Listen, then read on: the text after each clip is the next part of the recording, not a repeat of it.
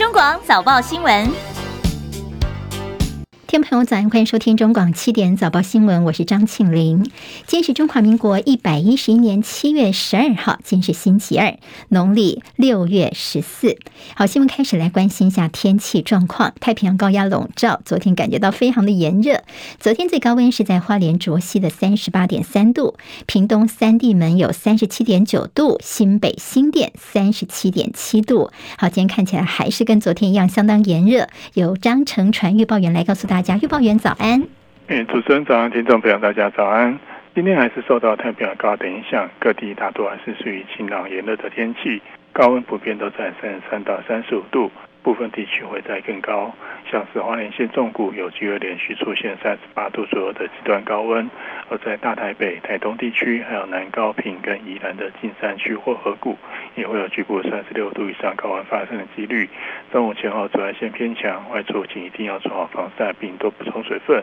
那清晨在中部以北以及现在的恒春半岛，虽然有些零星的短暂阵雨，不过主要的降雨还是以午后的局部短暂雷阵雨为主。区域主要是在嘉义。南投地区，还有其他各地的山区跟近山区的平地，局部地区的雨势上还是有机会稍微大一点。午后外出的话，还是请留意天气的变化。以上资料是由中央气象局提供。好，请教一下预报员，大家关心说会不会在未来几天有今年第五号台风桑达台风的生成？您怎么看呢？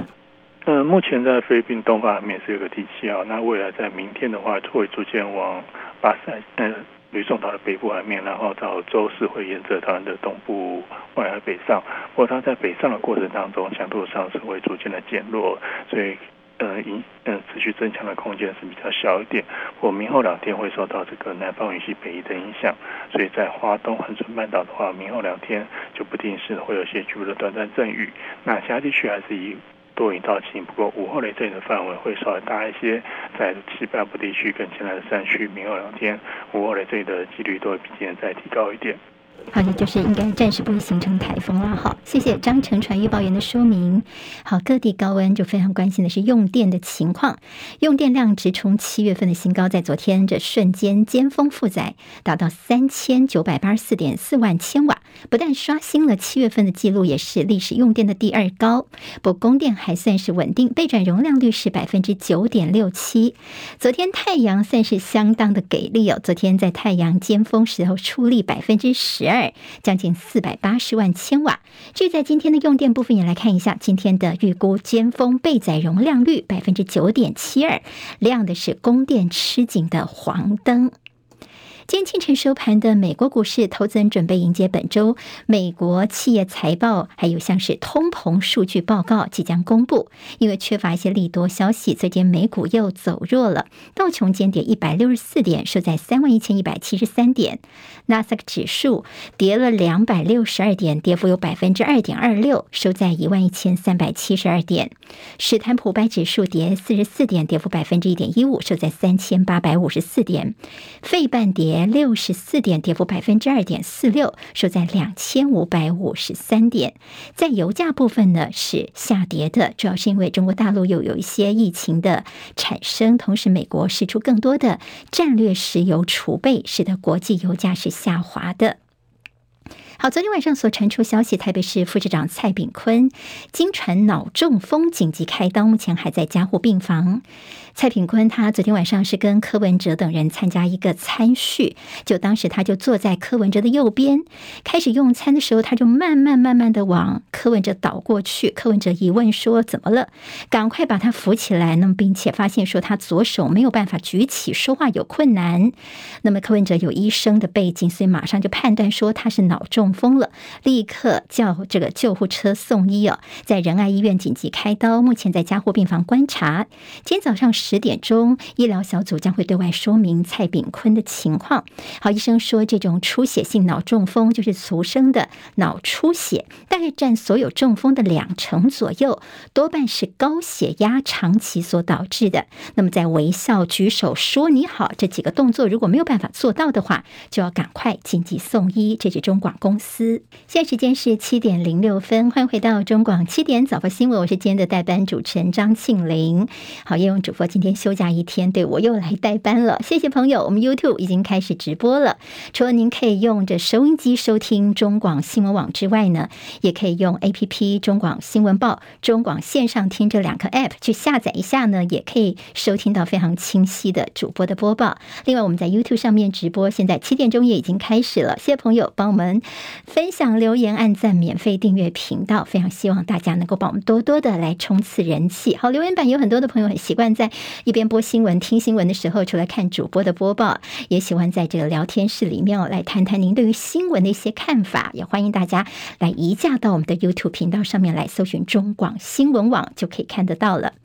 好，我们看到今天在报纸，其实日报主要的一个重点新闻就是我们的副总统赖清德，他昨天的这个行程，昨天被日本媒体拍到说他人出现在日本东京。好，日本前首相安倍晋三日前遇刺身亡，今天呢，他们要举行家祭。就副总统赖清德呢，昨天被日本媒体拍到说他悄悄的飞到日本去了，由驻日代表谢长廷陪同他进入安倍家中去吊唁。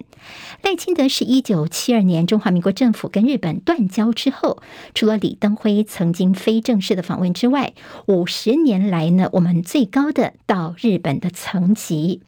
总统府发言人张敦涵则表示说呢，尊重安倍家属对相关的行程没有评论，也没有说明，那么也没有证实说赖清德是不是叫做什么特使的身份呢？我们外交部则是说赖副总统是私人行程哦，因为他跟这个安倍家的交情很好，是私人行程。日本朝日电视台则报道说，亲日派的赖清德是台湾实质上的 Number Two，也有可能是下届的总统候选人。我们看到很多的一些分析报道，包括日本的产经新闻台北支局长石坂明夫，他说呢，台湾跟日本方面没有正式的外交关系，而副总统按照惯例其实是不能够访问日本的。但是这次看到日本首相岸田文雄领导的自民党在礼拜天参议员的选举当中是大胜，也就是这岸田他的政权已经是高枕无忧了，所以呢，咬着牙赶快发给赖清德签证。也有评论觉得说，岸田田文雄发给签证，宣示的是台日关系并不会倒退。好，赖清德昨天晚上在日本停留一个晚上，有可能在今天会参加安倍的葬礼。但昨天也看到一些像是大陆网友在相关的新闻下方他们的一些留言呢，说日本是明显的违背中日建交公报，违背一中原则，他们也提出强烈的谴责。不过在官方方面倒是是比较低调，没有看到什么样的回应。人在亚洲的美国国务卿布林肯，他也立刻转往日本去吊唁安倍晋三。他跟日本首相岸田文雄会谈的时候，称赞安倍在任内把日美的关系提升到一个新的层次。美国国务院在今天的最新宣布说，他们的亚太驻青康达这个星期要访问柬埔寨跟日本，在访问日本期间也去悼念安倍晋三，同时也会晤日本的一些高阶官员，讨论就是接下来要如何来推动美日之之间的伙伴关系。好在礼拜天，日本参议院的大选结果底定是由执政党自民党大胜，在应选一百二十五席当中拿下了六十三席，单独过半。支持修宪的自民党总共四个党呢，他们这次拿下九十三席，再加上非正呃非改选的席次呢，已经是通过了要发动修宪三分之二的这个门槛了。好，我们看到了日本的首相岸田文雄，他昨天已经宣誓，他说呢将要推动修宪。他要继承安倍晋三的遗志。安倍晋三他是在八号的时候遇刺身亡的。不过，日本首相官邸是在昨天礼拜一才降下半旗致哀。这比起很多的国家，甚至我们台湾在内哦，都比我们来得慢。官方解释说呢，因为昨天才算是安倍晋三去世之后的第一个工作日。这个要不要给安倍国葬的规格，其实在日本国内也有引起不同的一些杂音跟讨论。好，有关于这个凶手的一些行凶动机部分，他说跟自己的母亲加入的宗教团体有关，所以在韩国创立的统一教正是说，这个枪杀安倍的山上彻也呢，他的母亲的确就是统一教的教友，但是否认要求信众要高额捐款，因为这个凶手说呢，他的这个行凶动机就是因为他妈妈把财产全部都通通通的捐给了统一教，在这统一教方面是。来来做否认的，而山上彻也他说呢，统一教的这个是固首相岸信介所引进到日本来的，所以呢，他就杀了岸信介的外孙安倍晋三。但警方觉得说，这个嫌犯他是误认了一些网络上的不实讯息，所以把这个对于岸信介的反感转向安倍。那么，是不是他行凶的动机呢？这也是要进一步了解的。但这嫌犯说他是参考网络上面的影片去怎么去做枪哦，甚至说一把简易的枪可能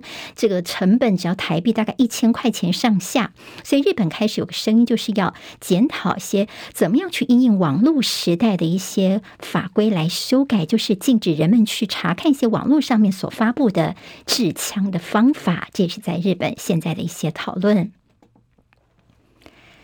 乌克兰的国防部长，我们来看看乌俄的最新情况，他怎么说呢？他说：“乌克兰，我们现在有最新的动作喽，我们在筹组一支预备北约武器配备的这个百万大军哦，准备要收复俄罗斯所占领的南部土地。另外，在乌东的顿内茨克州有一间公寓遭到火箭攻击，现在说增加到二十六人死亡。”乌俄战争已经超过四个月的时间了。俄罗斯总统普廷在今天签署了一项法令，又激怒了基辅。这个法令是简化所有乌克兰人取得俄罗斯公民身份的一个程序。当然，在泽伦斯基方面是相当的跳脚。好，现在欧洲联盟呢，他们有一个新的说要成立一个打击犯罪中心，地点要设在摩尔多瓦。好，那么这个犯罪中心的功能是什么呢？他们就是要防止西方提供的武器从乌克兰走私出去，贩卖给欧洲的犯罪集团。为了落实欧洲国家对于俄罗斯的抵制，立陶宛他们要扩大限制过境前往俄罗斯波罗的海飞地加里宁格勒的货运，这让俄罗斯非常的火大，所以他们跟白俄罗斯已经开始领导人在讨论，要针对立陶宛展开联合行动。好，我们看在法国总统呢，他们马克宏被爆出跟线上叫车服务 Uber 的勾结丑闻，而在法国今天最新消息是，他们国民议会的这样的倒阁案失败了。戚海伦的报道，法国政府月初宣布新内阁名单，总理伯纳领军的新政府遭到批评是政治酬庸、缺乏新气象，因此左翼的新民众生态和社会联盟对新内阁提出了不信任动议。倒阁需要过半数的两百八十九票，但是在不信任动议投票中，赞成票只有一百四十六票，这竟然还没有超过新民众生态和社会联盟自己的一百五十一个席次，而包括传统右派共和党和极右派的民族联盟都不支持倒阁。民族联盟更批评不信任动议是诈骗动议，拒绝投下不信任票，表示将会成为可靠、稳定、有建设性的反对党。伯纳在表决前呼吁否决不信任动议是尊重法国人民选票，拒绝不稳定，并且接受以行动和事实来评断政府。法国政府发言人维宏在会后表示：“现在我们可以开始推动国会工作了。”他强调这是极左翼领袖梅兰雄的再度挫败。记者戚海伦报道。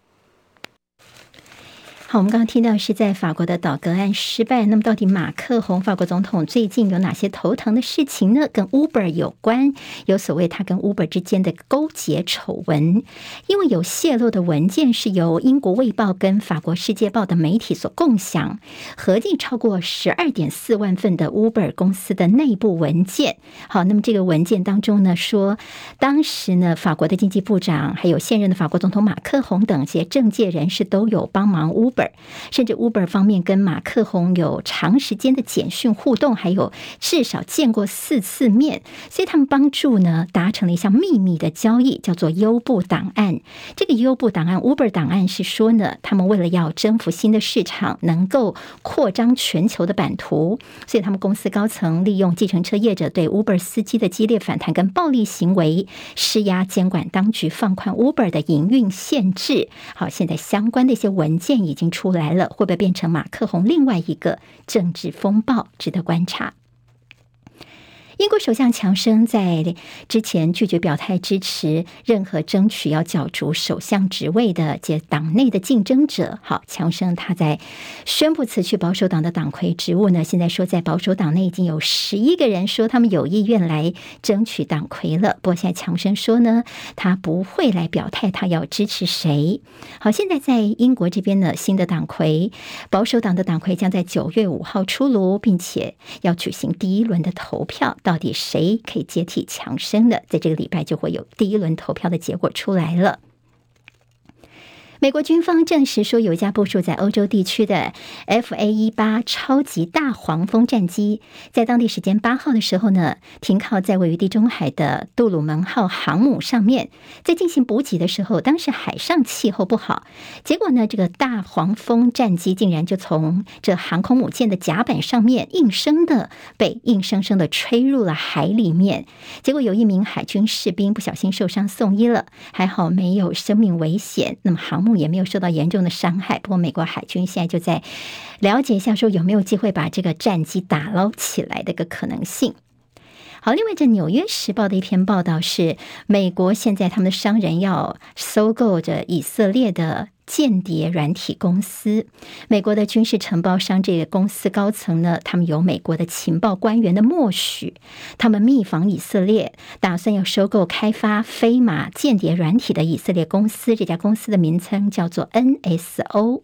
好，这飞马间谍软体是非常厉害的，它可以主动的侵入手机，像法国总统马克宏、摩洛哥国王等十多位现任卸任的元首。都是受害者。好，之前在媒体也在去年夏天曾经揭发。那么这个到底有多严重呢？就是他不用去点击他传给你的一些简讯哦，就算你没点开，手机照样可以被骇客入侵。好，现在说美国的这个军事承包商的高层，虽然在白宫的这个反对之下，但他们还是悄悄的进行收购，也引起了外界的高度关注。这是中广公司。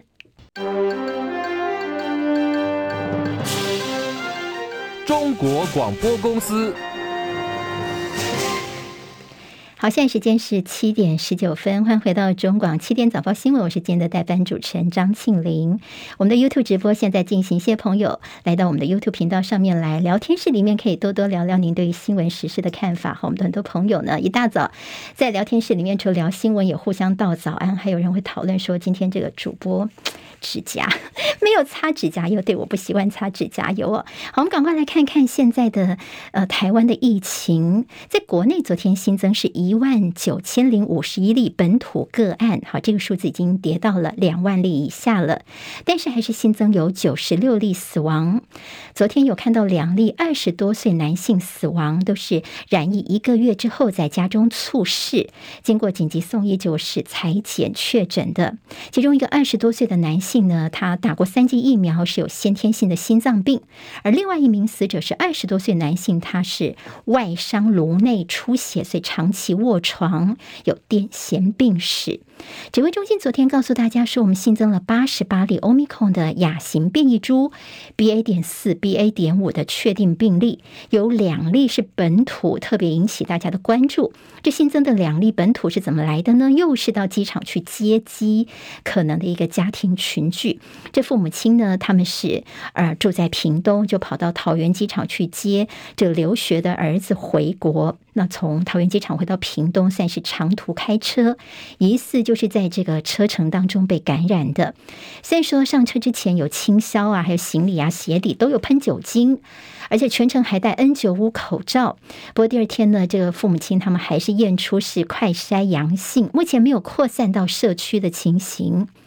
医疗应变组的罗一军副组长特别提醒大家说：“你长途开车，其实就是建议说戴一般的医疗用口罩就好了，不用戴 N95 口罩。因为 N95 口罩你又开这么久的车程，可能太闷热，戴不住的话呢，到时候你就反而这口罩挪来挪去，会增加感染的风险。也就是戴一般的医疗用的口罩就可以了。”民进党在明天就是要提名，正式提名卫福部长陈时中参选台北市长。虽然陈时中还没有卸下防疫指挥官的角色，不过他已经开始扮演选举母鸡的角色了。昨天他出席台北市党部主委的就职典礼，面对外界说他落跑这样的质疑，陈时中他又有金句了。他说：“政务官没有任期是自由业，是根据长官的安排完成任务，所以没有落跑的问题。”来听听陈世忠是怎么说的。至于所谓的落跑，我们讲就是说我所从事的职务。都是没有任期，好，换句话说，并不是说这一期里面要来当四年、当当三年、当五年，没有。我在进到政务官的体系里面是自由业，那我进入政务官之后，基本上他是没有任期的，好，他是根据啊长官的需要，然后我们的能力做最恰如其分的安排，随时可以来，随时可以走，任务到了我们就接下来，任务完成。我们就离开。那至于其他人自己有自己的任任期，那到底有没有在绕跑？我想要把它想清楚。那我是没有这个问题。好，那难道政务官算是自由业吗？陈时中在下午的时候呢，看到舆论的一个反应之后，他赶快澄清说：“啊，我的意思是说，当政务官之前算是自由业，大家误解了。这当政务官之前，我是牙医嘛，牙医是自由业。那当了政务官之后呢，就是长官任命的，所以基本上就没有任期了。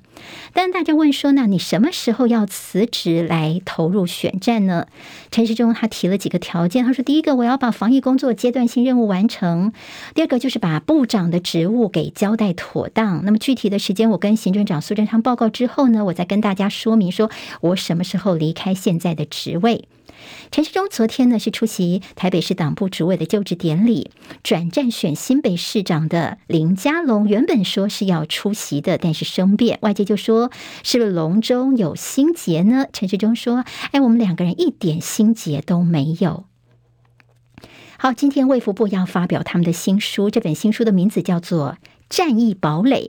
没有卸任部长的陈时中今天会亲自来打书。好，医福会的执行长王必胜透露说，这本书主要是记录呢这两年半来的防疫最后一道关卡、最后一道防线的成果。写序的是谁呢？是行政院长苏贞昌。民进党即将正招的是林佳龙来参选新北市长。林佳龙他昨天没有出现哦，那么今天他会参加的是新北他选举第一个公开行程，他会跟一些立委啦、议员、参选人等一些参加党务的活动，就是要展现民进党在新北的一个大团结。现在民进党确定要征召林佳龙，虽然林佳龙在之前已经说了二十几次，说他不会参选新北，不过如今他还是在新北这边要参选哦。那么侯友谊新北市长就意有所指的说，新北不是台北的附庸，不要从台北市的阳明山来看我们新北的观音山。好，那么今天也看到林佳龙，他其实也是有点回呛，他就说，其实新北哦也有很多地方是在阳明山呐、他指的像是新北的。公务人员的训练中心的地点就在台北市的北投哦，那么意思就是说，这就是一个大的首都生活圈的意思嘛。那么也帮自己呢，后来决定是跑到新北来选举，等于是做了一些说明了。在新竹市的选举方面，是萨卡都正式成型，民众党通过提名立委高虹安来参选新竹市长。党主席柯文哲强调说，高虹安他最大的优点就是认真，相信大家都知道他是从这个郭台铭麾下来的，要这个让郭台铭满意，真的是非常的不容易。而这高虹安通过了这样的考验呢，所以呢，柯文哲就说高虹安会是新竹市最好的选择。国民党高雄市长参选柯志恩昨天传出确诊，他说昨天清晨的时候他一快筛哇阳性，自己其实也吓了一大跳，赶快通知他之前的接触者，也对这些相关人等，如果受到影响的话呢，他表示抱歉。柯志恩他前一天才跟立法院的前院长王金平等人早餐会，目前相关人等都是平安无恙。澳门爆发了当地的最严重的一波新冠疫情，所以昨天看到澳门宣布关闭了所有的赌场跟其他非必要的商店一个礼拜的时间，这算是两年多来的首见，就希望能够堵住这次的疫情。另外呢，这个户外的人流方面，澳门也会做出管制。澳门昨天在赌场关闭的消息，也使得昨天的香港股市受到影响，昨天港股是重挫了百分之二点七七。香港跟澳门陆续在台湾芒果的外包装样本上面验出了新冠病毒核酸阳性。外交部长吴钊燮在外交部的 Twitter 上面是发文批评对岸。昨天看到了大陆国台办的发言人朱凤莲，他回应说，民进党的所作所为只是把必要的防疫措施泛政治化，把一己的政治私利凌驾在台湾民众跟业者的利益之上。台北股市昨天下跌一百二十四点，回测一万四千三百点支撑，成交量又特别留意，因为昨天成交量只有一千七百二十九亿元，这代表是市场可能正在观察礼拜四，包括台积电跟大力光的法说会，还有美国要公布的最新的 CPI 数据。国安基金昨天下午在例会之后，他们决议说不授权进场护盘，说呢台股应该有撑哦，会持续的密切观察台股的发展。换言之，国安基金的新台币五千亿元的可运用的资金是继续在场边来备战。新台币昨天贬值作收，对美元收在二十九点八一八，贬值三点六分，是最近两个月来的低点。日本的参议院大选看到了执政的自民党是大胜，那么预期日本央行可能会继续维持他们超宽松的货币政策，也会扩大跟美国联准会积极升息之间的一些分歧，会有大不相同的路线。就最弱的亚币日元持续溜滑梯，昨天日元对新台币交叉汇率跌到零点二一八，是一九九七年五月份以来，也就是二十五年两个月来的新低点。有会议主管分析说呢，日本的央行宽松货币政策看起来现在暂时还不会调整哦，但汇价还没有落底，所以呢，民众这时候你如果要买日元的话，其实并不太建议说大家大举的去买进日元。但如果你有到日本以后的旅游或购物需求的话呢，大概是逢低适量买进就可以了。联合国的报告预测，世界人口呢，在今年的十一月十五号会达到八十亿人。印度将在二零二三年的时候超越中国大陆，印度会变成地球上人口最多的国家。在这份联合国的报告当中说，未来数十年世界人口的成长有一半的以上的人口是集中在八个国家，这八个国家是没有人口这个呃少子化的问题。哪八个国家呢？分别是刚果民主共和国、埃及、伊索比亚、印度、奈及利亚，还有巴基斯坦、菲律宾以及坦尚尼亚。斯里兰卡经济崩溃，是为民众攻入他们的总统官邸，至今七十三岁的总统。拉贾帕克萨，他现在呢被传出说他已经搭机前往主要的国际机场附近的空军基地了，所以媒体就猜说他可能要流亡海外，可能会前往杜拜哦。好，在这个总统落跑之后呢，其实，在斯里兰卡这总统官邸里面的民众冲到里头去，就发现里面有上千万的现金在里头哦。那么数千计的男女现在持续待在这个总统府里面，他们其实，在总统府外是先砸营了三个月，因为。觉得说斯里兰卡现在国家破产，国家的经济搞得一团糟哦，甚至呢外汇存底耗尽，没有办法进口基本物品，所以现在全斯里兰卡两千两百万民众生活都是陷入困顿当中。南加州地区在礼拜一的凌晨时候，连续发生了四起便利商店的抢劫案件，至少有两人死亡。警方说，目前可以确定，其中两起便利商店的抢劫事件是同一个集团所为的。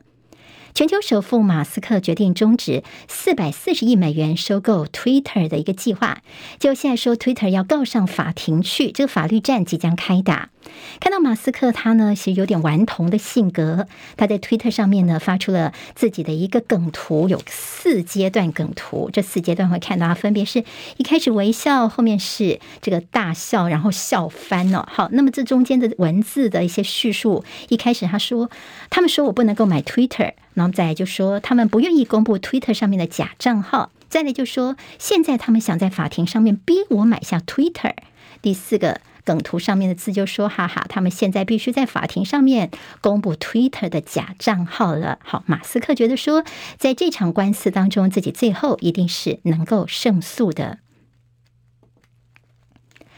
好，在大学只考走入历史之后，这两天是第一届大学的分科测验，昨天跟今天登场。过去是在大学只考考三天哦，不过大学分科测验今年是第一届嘛，所以呢，今年只考两天。那么今年呢，也是首度开放确诊者能够参加考试。昨天考什么科目呢？物理、化学、好生物等等，其实都不简单哦。尤其物理被形容叫做史上最难的物理。那么看起来呢，很多考生是信心大崩溃。因为昨天考试一共有一百四十三名轻症或无症状的确诊考生，他们来参加考试。还有两个考生是上午到考场之后快筛发现是阳性，就赶快先移到到这特殊的居家照护考场去考试。今天的第二天考试要考历史、地理、公民与社会。整个测验成绩是在七月二十七号礼拜三公布，同时会寄发成绩单。昨天晚上在体育方面的盛事是中华职棒的新人选秀。好，今年呢总共还增加了第一。这一对是台钢雄鹰，台钢雄鹰变成是选秀会上的第六桌，也是中职相隔十五年选秀会出现的第六张桌子。今年总共有破纪录一百八十五名球员参加中职选秀，这大幅刷新了去年的纪录。好，这次的选秀状元是谁呢？叫做曾子佑，他是台钢队史的第一位状元。另外，在这次中职选秀的最大黑马是台大的蓝翊诚，他是在第七轮的时候获得味全龙队的指名，他不是科班出身的，他也是台大，同时也是建中生哦，校史上的第一位中华职棒的球员。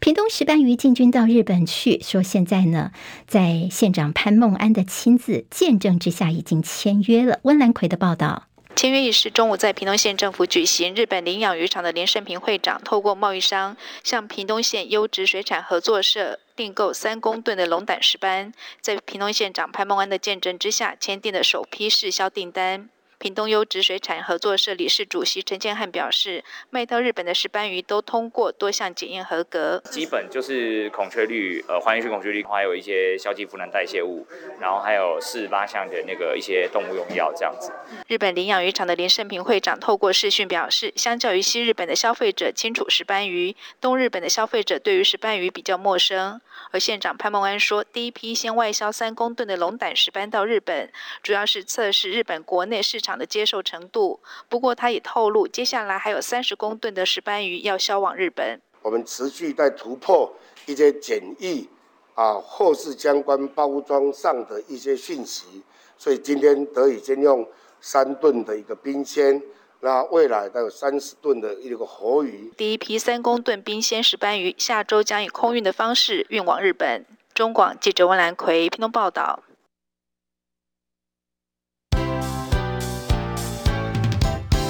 中广早报新闻。好，提醒大家，现在时间是七点三十四分，欢迎回到中广七点钟早报新闻第二阶段的读报时间了。我们用二三十分钟时间帮大家来整理，快速浏览一下今天台湾在日报的一些新闻重点。好，我们的日报主要是三大日报、两大财经报、三大日报、中时联合跟自由。今天头版头条没有例外的，都是我们的副总统赖清德昨天呢到了日本去了，去吊唁安倍晋三。好，那么这个事情其实对台湾来说呢，你会。看到两个数字，一个叫做三十七，一个叫做五十。好，怎么说呢？安倍晋三他今天是葬礼要加祭。那么昨天早上的时候呢，在东京就被这日本媒体拍到，我们的副总统赖清德呢，他进到了安倍家中去吊唁。好，那么其实呢，这为什么会有五十这个数字呢？因为赖清德他现在是我们中华民国的副总统的身份，他能够出现在日本东京的这样的一个情况，是一九七二年，也就是中华民国跟日本。断交五十年以来，除了李登辉在一九八五年以副总统的身份等于非正式的访问日本以来的，到日本的最高层级的现职的官员，好，所以跟日本断交是五十这个数字，跟李登辉当初到日本叫做非正式的访问三十七，所以会看到这两个数字。好，这次其实因为安倍家跟赖清德呢，他们有非常好的一些私交，所以他的行程呢之前是保密到家，所以我们包括了我们的府方、总统府方面跟外交部呢，对于赖清德的行程都没有评论，相当低调。联合报今天在头版帮大家整理一下最近这几年我们的台湾高层访问日本到底有哪些情况？像是当当年的李登辉，他算是副总统的身份的一个非正式访问，他是从在乌拉圭返国的途中呢，突然就绕到日本去了。好，这是在一九八五年。后来之后，其实周美青，我们当时的第一夫人周美青，她也曾经到日本，这叫做夫人外交。二零一四年的时候，我们的故宫国宝到日本去展出，所以周美青是以故宫的荣誉团长的身份到过日本。那么其他包括了吕秀莲，她是在卸任副总统之后去过日本。那蔡英文呢，她是在民进党主席的身份，当时是总统参选人的情况之下，二零一一年的时候也曾经到日本。那么就是接下来的赖清德这次呢，他等于说是呃争取提名的一个在民进党的候选人的一个情况之下，所以这次到日本去呢，当然也有一些政治上的意涵值得观察。好，昨天还特别看到说赖清德他是因为以这个家属亲友的身份到这安倍的官邸这边去吊唁的，所以他那个排序啊，还有他就是先进去出来之后才看到，哎，外面其他的一些大使，其他各国的大使都在排队，那么赖清德已经从里面出来了。好，那么当然也有被做一些讨论啊。那现在呢，其实日本跟台湾之间呢，这次赖清德能够拿到这个签证，说呢，其实是在昨天早上一大早拿到之后，赖清德立刻就飞到日本去了，当然这是台日之间的默契哦，所以希望让赖清德日本之行尽量的单纯，所以不会在安倍家祭以外的场合跟其他的政要会面，以避免任何的意外。好，我们看到像布林肯呐、啊，呃，他们也说陆续有可能会去安倍呃的的葬礼这边。那么现在说希望不要有意外，也就是说可能不会制造跟赖清德碰面等机会等等。好，我们待会还有更多新闻提供给大家，不要走开喽。中国广播公司。现在时间是七点三十九分，欢迎回到中广七点早报新闻第二阶段的读报时间，我是代班主持人张庆玲。好，我们刚听到说赖清德副总统他到日本去吊唁安倍，当然还看到今天报纸有很多版面都做一些讨论哦，其实观察到了美中台日之间的一些关系的微妙变化。安倍在今天葬礼，现在美国前总统川普呢有考虑到日本这边来出席。好，那其实呢，这所谓的葬礼外交，这也是。似乎是跨越彼此关系的一个高强的好机会。今天在中时呢，帮大家做了一些整理哦，等于说呢，这过去的比较呃葬礼外交可以淡化一些外交的一些政治色彩。其中提到说，北京其实这个葬礼外交的个中高手，怎么说呢？比如说在之前跟苏联时代呢，四年内因为苏联有三名总理过世，总书记过世，所以那时候呢，邓小平就抓住机会哦，那么等于说也后来就。就化解了中国跟苏联之间的敌对状态。那这次呢，等于说是赖清德到日本去吊唁，已经做好承受日陆方的压力的准备。但是呢，似乎看起来台日关系的进一步的深化，这也是有机会的。所以，我们今天看到是日本的这个知名媒体人，他在这个留言呢，他叫做。野岛刚，野岛刚呢，他在社群上面的一个留言，他就说，这次其实观察到呢，大陆方面应该对于赖清德去日本不会太过强硬。那但是呢，他毕竟也是接下来台湾有可能在总统最有力的候选人，所以日方也透过这次来了解赖清德，加深彼此的关系，所以意义非常非常的重大。但也有这大陆的学者觉得说，他低调的到日本去不算是什么重大的外交突破。还有就是说，这岸田他到底在想什么呢？联合报说呢，叫做执政的双盘算。第一个就是明示说会继承安倍的路线来挺台；第二个就是向大陆方面表明说他们不会屈服，那么也是拉拢自民党里面的保守派。所以在岸田之所以会把签证发给赖清德呢，是有这样的一个想法。但自由时报今天在内页呢，他们也特别告诉。诉大家说起安倍哦，他有特别跟这个呃他们的前驻日代表交代说，这不要让台湾太过孤单哦，他心心念念的是台湾之间的关系吗？今天在自由时报也做了这样的一些说明。我们看完这消息之后，来看看今天在联合报的头版提到跟您荷包有关的通膨吃掉了您的加薪，而且有实际的数字。主计总处在昨天公布的这受雇员工的薪资调查统计结果，今年的一月份到五月份，全体员工经常的薪资年增率，尽管是创下二十二年来的新高，但是很抱歉，在扣除了物价的涨幅之后，实质性的经常性薪资只有四万一千五百二十四四块钱，好，听起来也是蛮高的啦，但是是年减了百分之零点二，是最近六年来同期首度的一个负成长。意思就是说呢，你的薪水就算老板好心有帮你加薪的话呢，很抱歉，你的这个通膨呢，还是把你的薪水涨幅给吃掉了。好看，在国内的政治焦点方面，当然看看是陈时中他决定要参选台北市，他喊要扛责任。好，国民党昨天呢，其实也列出了陈时中在防疫的十大罪状，说呢，防疫的乱象，陈时中你负责得了吗？你是落跑的指挥官，政治的劈腿男，甚至今天中时的社论就说陈时中你对得起台湾人民吗？好，那么其实在这陈时中他的一个选情方面，昨天他引起讨论的是。他说了，政务官叫做自由业，哇，这个说法出来，大家吓坏了。难道说原来这个政务官就是你可以随时要来要走都可以吗？而且他现在呢，其实陈时中他还没有辞疫情指挥中心的指挥官，也没有辞位副部长，但是他已经开始他的选举模式了。外界当然质疑说他是落跑部长，那么他就说他不是哦，他就说因为我是这政务官哦，那长官叫我做多久我就做多久，所以这长官任命是不算有任期的。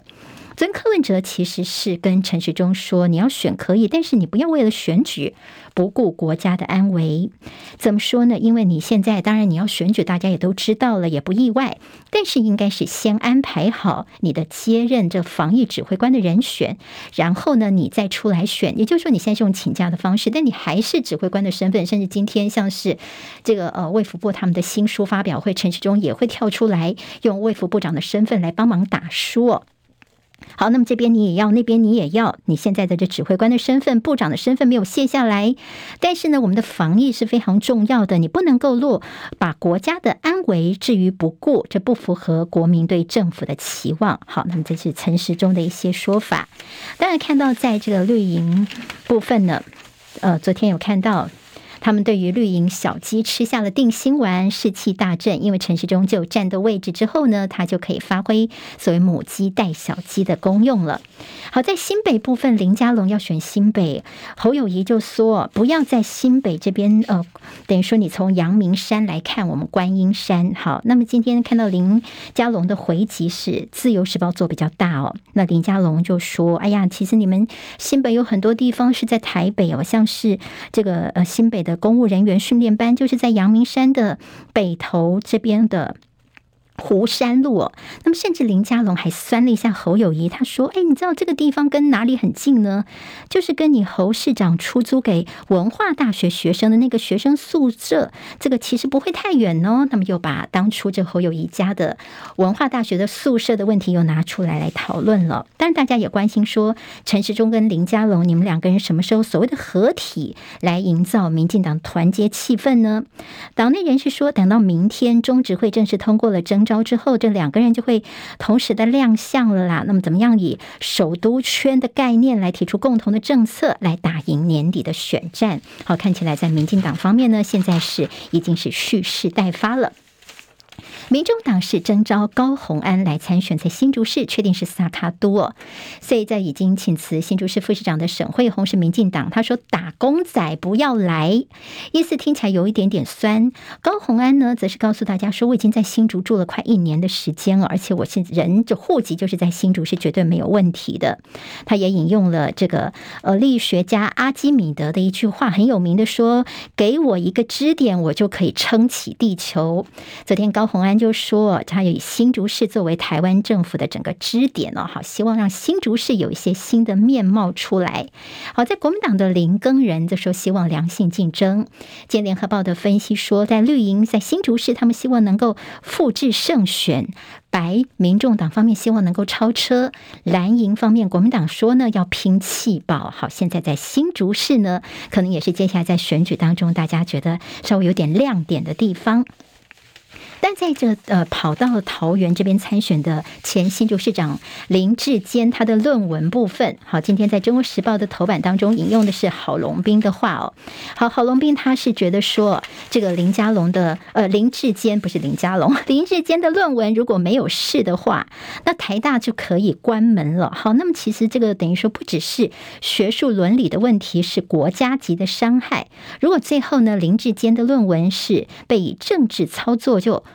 大事化小，小事化无的话呢，那么台大真的是可以关门了。你的整个学术的声望，台大人真的是现在觉得非常的生气呀。而台大的政治系副教授彭锦鹏老师则是批评说，林志坚的论文是抄袭加拷贝剽窃，整个论文根本就没有引述，这等于说是胆大妄为的抄袭呀。好，那么今天看到中时还是继续的紧追林志坚的论文。当然，莱茵昨天有个记者会是呼吁林。志坚，你好意思吗？辞中华大学的杰出校友吧。今天在这联合报的社论，其实帮大家做一些分析，告诉大家说，林志坚的抄袭案意外扯出了绿营的政商学的期待，这中间有些期待关系哦。好，我们都知道说，这中华大学他这个董事身份是民进党的发言人，而这位是新竹市议员李延慧，那么他的夫婿是建商，这建商呢，甚至也是当年这蔡英文在选举时候。后的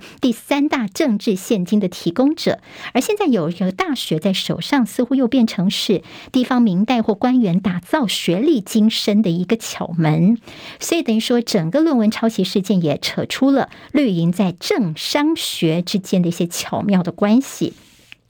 但今天这社论呢，最主要是告诉蔡英文政府说，你当初民进党在野的时候是口口声声说要打倒的东西，像是政商划清界限，还有党政军退出校园、政治诚信、学术透明，现在你变本加厉的去摧毁它，现在真的是恶臭冲天呐、好，这是一些民众心里面的感受。今天联合报的报道。《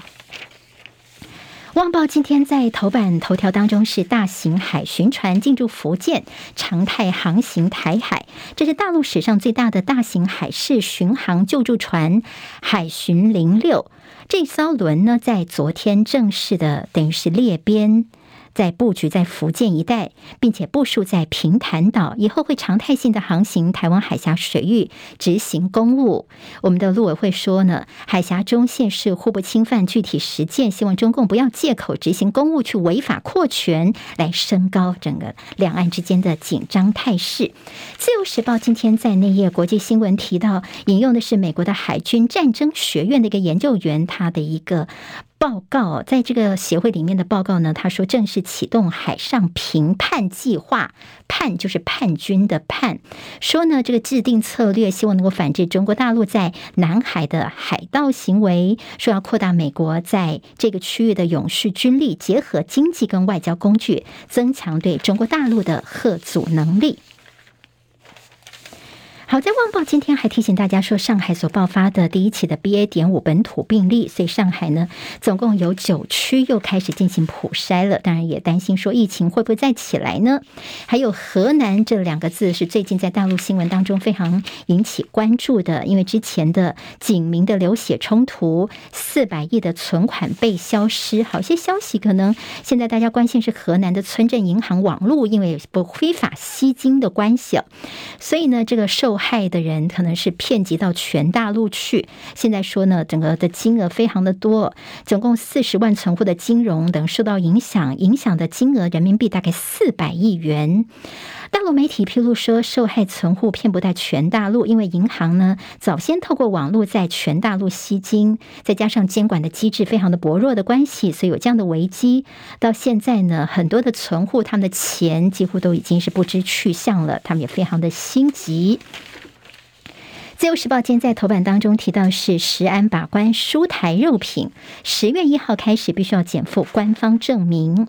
为了提升国人的食品安全，所以说从国外输入的禽畜肉品跟肉品罐头，必须要减负当地国家政府的官方证明。就曾经引起关注的，像美猪啊、美牛在内，都包括在内。这新的制度是分成两个阶段来实施，第一阶段的肉品是今年的十月份要上路了。好，那么接下来还会有些罚款。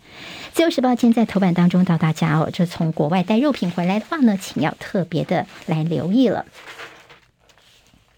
好，在经济日报今天头版有国安基金呢，因为说台股有撑，所以已经决定昨天开会之后呢，他说我们还是不会进场去护盘的，也点出了台股其实有三大正向利多，希望投资人不要过度的恐慌。不过国安基金说，我们虽然现在暂时不会进场，但是我们还是紧盯着，我们在备战当中。两大财经报，经济跟工商今天头版头条其实都关心的是我们的上市柜营收冲高，好，三点八四兆，这是最强的六月份，今年以来的单月最高的库存调整，通膨则是会牵动到第三季的动能。不过现在看起来呢，前六月营收二十一点一六兆元，年增百分之十一点零五，这样的一个好的数据表现。好，十五家金控六月份的获利则是传出了腰斩的消息。好，那么现在呢，似乎也让金控公司是有些担忧。美元指数升破一百零八，日元贬破一百三十七。大陆传出新的疫情，所以国际油价下挫。还有就是在 MF 国际货币基金市井，新兴国家陷入了债务危机当中。IMF 的总裁说，中国跟 G20 应该加速对高负债国家提供债务的减免。自由时报今天提到是斯里兰卡的这个问题哦，斯里兰卡因为这个国家呢宣布破产之后呢，现在整个国家是陷入了动荡当中，他们的总统跟总理也跑路了。好，斯里兰卡恐怕会推起的骨牌，新兴市场会掀起违约潮。彭博新兴市场主权债券指数今年暴跌百分之二十，超越了金融海啸全年年的跌幅。好，还有说这新兴市场的债务风险直逼八零年代的拉美危机，这影响可是非常非常大的。在中国时报今天内页有提到这个社会消息哦，好，那么这个是一个彰化的三十七岁良性保险业务员，他因为非常熟悉这个防疫保险的申请理赔的过程，所以呢，他到底从中怎么去赚钱呢？他就伪造卫生局的隔离通知书，连续向两家保险公司诈领十二万元的确诊理赔金，甚至呢，他还找人头来，他的同事亲友串联，那么诈领到钱之后，大家一起可以分红。所以卫生局收到保险公司来询问居隔的原因，这时候才东窗事发。好，现在呢说假后到修补，六个人现在是缓起诉，这也是国内第一起看到是诈领防疫险结果被抓包的案件。联合报今天在内页当中有提到这个社会新闻，这个男子呢，他是在。呃，在高雄地区，那他因为喝醉酒哦，就跌跌撞撞的，结果呢，他就刚好倒在一家这个大楼的地下室，就车道出入口的地方哦。到这边上厕所，结果后来呢，哎，就不胜酒力，就倒下去了。结果呢，这个大楼里面的人家呢，在开车回来的时候，没有注意到说，竟然在这个大楼的这个车道地下车地下停车场的车道，竟然躺个人在那里，就压过去了。所以这个人就遭到碾毙了。那么没有发现说地上有人，竟然躺在这。也造成了这样的一个悲剧。自由时报今天提到了手术刀片卡在体内两天的时间，这个七十二岁的阿嬷枉死送命，这是军医院的一个在国军高雄总医院屏东分院急诊呢。他本来是说肺积水，结果引流措施等等，就把刀片放在身体里面，就阿嬷呢就过世了。好，这样的一个呃离谱的事情呢，今天在自由时报内页有提到。还有今天在联合报的国际新闻说，这俄罗斯维修北溪一号，欧洲担心断气。俄罗斯天然气公司呢，他们从昨天礼拜一开始是为期帮北溪一号管线进行十天的定期维修。维修期间呢，天然气就会停工了。当然呢，可能包括德国跟其他欧洲国家都非常担心，说天然气在供应以后会不会恢复呢？好，俄罗斯会不会利用这次在维修北溪一号管线的时候，造成一些断气的问题？好，这也是后续大家可能要观察的。联合报今天在内页提到了私人运具量创新高，碳排不乐观。好，联合报如果您观察的话，他们他其实对于一些我们的一些空气污染呐、或者是碳排放、近零碳排措施政策等等，他们常常都会有一些这些分析专题报道。那么今天在内页当中，其实告诉大家说，外送跟自驾因为疫情的关系大幅增加，所以呢也冲击到我们的近零碳排计划。所以现在呢，我们的绿运输的问题，大家可能还要重新的来来思考一下。还有就是运输部门哀鸿减碳的败家子，因为大家使用大众运输量是偏低的。另外，在《自由时报》今天内页提到是这不变险赔到怕，产险砍旅责险的附约。好，疫情现在呢慢慢的降温了，所以边境可以解封，但是产险业却严你说把旅行责任险的附加保险旅游不变险要下架，这引发了一些旅行业者的反弹。根据保发中心的统计，受到疫情的影响，去年旅责险整体赔款率超过了八成，其中附约的。走额外住宿跟旅行费用的赔率更达到了百分之一千两百一十，哇，这数字真的非常大，百分之一千两百一十哦。那么产险业者担心说，你全球疫情又一直在变化之下呢，海外的旅责险可能会变成下一个赔不完的防疫保单，所以现在大家也觉得说，会不会变成是一个钱坑呢？那么产险恐怕情况会更加惨，这个可是他们不敢看的一个。情况，还有今天看到说在，呃接下来蓝绿的最后拼图百里侯布局方面，国民党澎湖现在呢要拼连任的是现在的现任县长好赖峰伟，好赖峰伟呢他要拼连任。那么在新竹县方面，民进党还在整合当中。好，这个今天的新闻，我是庆玲，谢谢大家离开教室前记得帮我按赞留言，下次我们再会喽，拜拜。